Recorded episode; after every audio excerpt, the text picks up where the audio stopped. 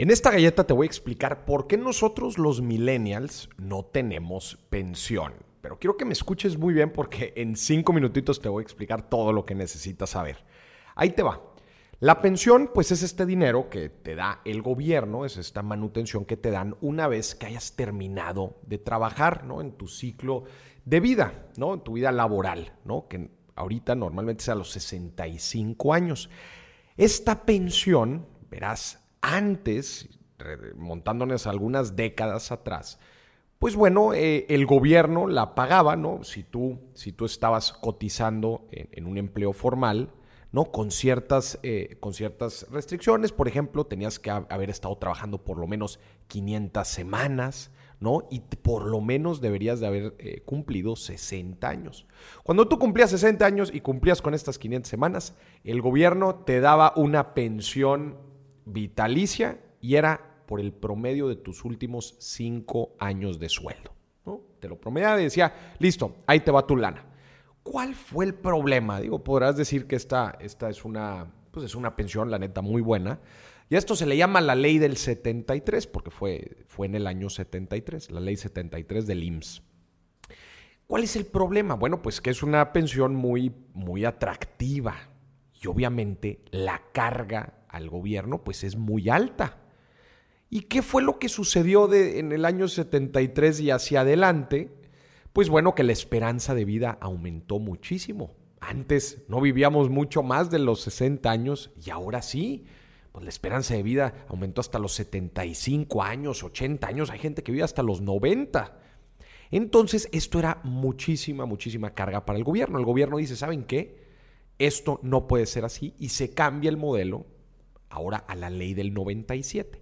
A partir del 97 las nuevas reglas cambiaron y ahora, en lugar de darte una pensión vitalicia por el promedio de tus últimos cinco años de trabajo, ahora lo que cambió fue te vas a pensionar, te vas a retirar con lo que sea que tú ahorres eh, en todo el momento en que estés trabajando. ¿no? Y las reglas cambiaron un poco eh, obviamente para tratar de hacer pues este ahorro obligatorio. No es lana que tú estés ahorrando directamente, sino es lana que se está, que se está yendo obligadamente eh, a tu fondo, tu Afore, que es la administradora del fondo del retiro, que es el 6.25% de tu sueldo.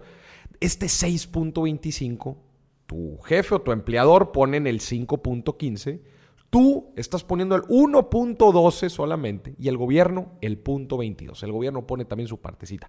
Pero como puedes ver, tu empleador es quien más está aportando para tu retiro. Entonces, en total, la suma, este 625, es lo que se va a tu cuenta de Afore. Y así, por todas las semanas que estés cotizando hasta que te retires. Las leyes las cambiaron, las reglas las cambiaron un poco. Ahora ya no eran 500 semanas, ahora te pedían 1250 ahora con este cambio, que son alrededor de 25 años. O sea, te decían, tú por lo menos tienes que trabajar 25 años.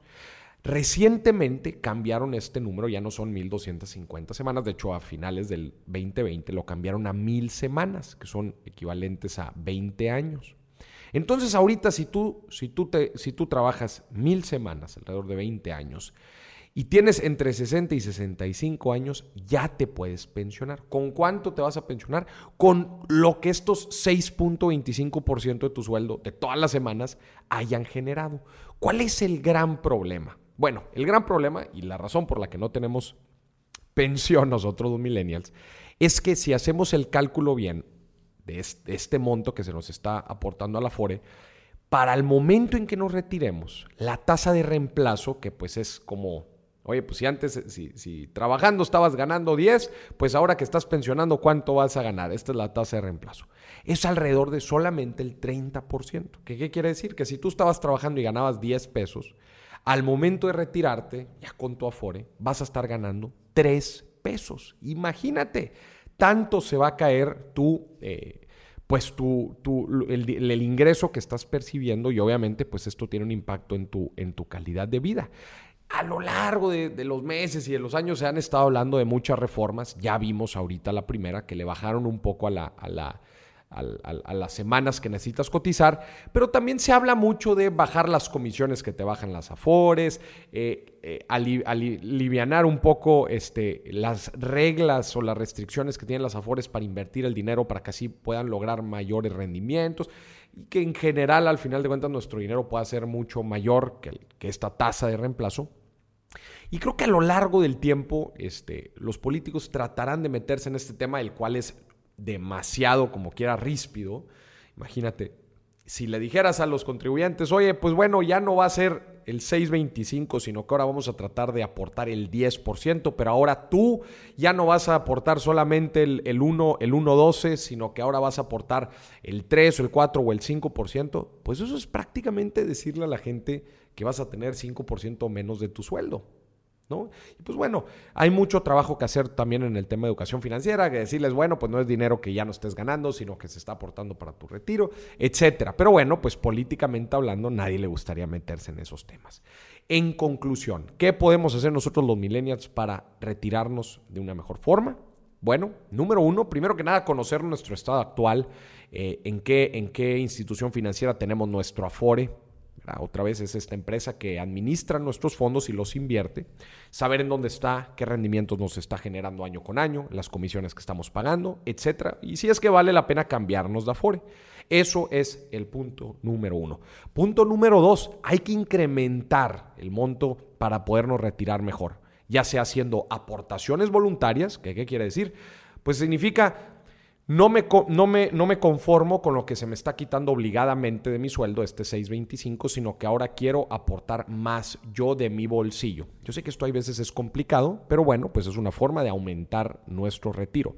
Otra forma es decir, yo quiero contratar un plan privado, ¿no? un plan personal de retiro con una institución financiera privada para aumentar también así el monto que voy a tener hacia el momento en que me retire. U otra forma tenía, también es invertir por nuestra propia cuenta.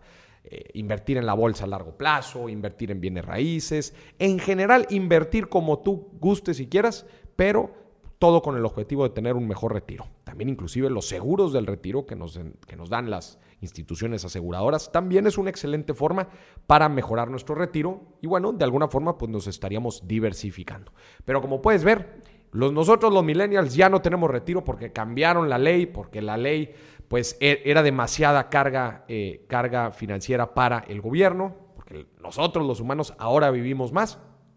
Entonces crearon este sistema de afores en donde se nos está quitando una lanita todos los meses y se está aportando a nuestro retiro. El problema es que no nos va a alcanzar y nosotros tenemos que poner de nuestra lana y de, nuestra, de nuestros recursos para tener un mejor retiro. Así que ya sabes, sabes por qué no tenemos retiro y qué hacer para así tenerlo bien.